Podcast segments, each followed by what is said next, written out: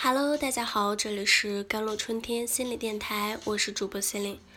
今天跟大家分享的文章叫做《婚姻的成长是来自学习，而不是来自伤害或者教训》。嗯，是我多年前的好友，她名校毕业，毕业就进了大公司，老公是典型的青年才俊。两人收入不菲，很早就买了联排的别墅，小日子过得特别滋润，羡煞了很多人。两年后，儿子出生，更是让很多人觉得这才是完美生活的典范啊！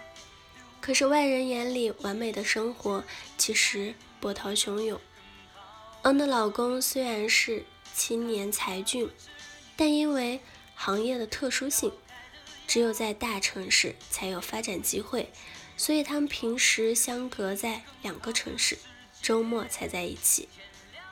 没有孩子的时候，两人也不觉得有什么，甚至觉得这种模式挺好的，相互有自由和空间，相距两个小时车程，不远不近。但是孩子出生后，一切都变了，因为老公在大城市带孩子的日常就落在了。恩的身上，虽然家里有阿姨，恩还是觉得很累。恩并没有因为孩子而放弃学事业啊，所以他是事业孩子两头兼顾。早上忙完家里的事，交代好阿姨，再赶到公司去。下班后再赶回家里，人一操劳，怨言就多了。恩跟老公抱怨，每天都特别累，老公只能经常的开解他。周末回来的时候。尽量把孩子接过来，不让恩操心。然而，恩并不满足，他每天都有发泄不完的怨气，比如孩子闹腾、事儿多，比如公司里的同事不好、领导不好，再比如别人的老公都在身边，而她老公周末才能回来。起初，老公还哄着她，时间长了也不哄了，就往往以沉默对待。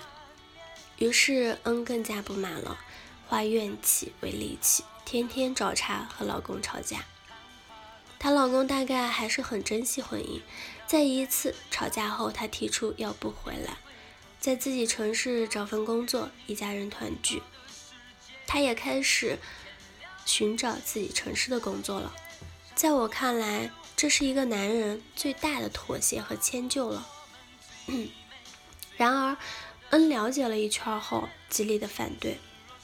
如果老公回来工作的话，收入最多只有三分之一，而且几乎没有发展空间，也就意味着无法维持现有的生活。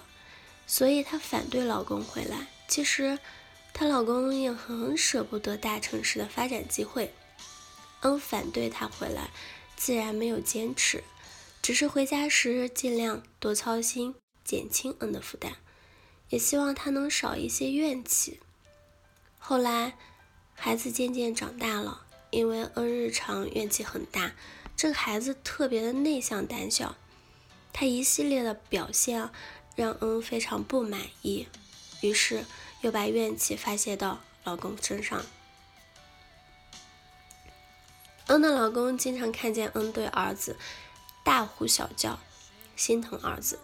终于不顾恩的反对，回到了自己的城市。但是孩子的表现依然不佳，老公又回来了，收入锐减，恩的不满更大了。她觉得自己原本的人生很美好，老公和儿子却是败笔。当时我很看不过去了，我说：“你老公已经够好了，儿子也是成绩稍微差了一点。”我知道你要强，希望什么都比别人好，但你不能光找他们的原因。你每天怨气冲天的，你儿子胆战心惊的，他能好好学习吗？你要找找你自己的原因。后来的事，我是听别人说的。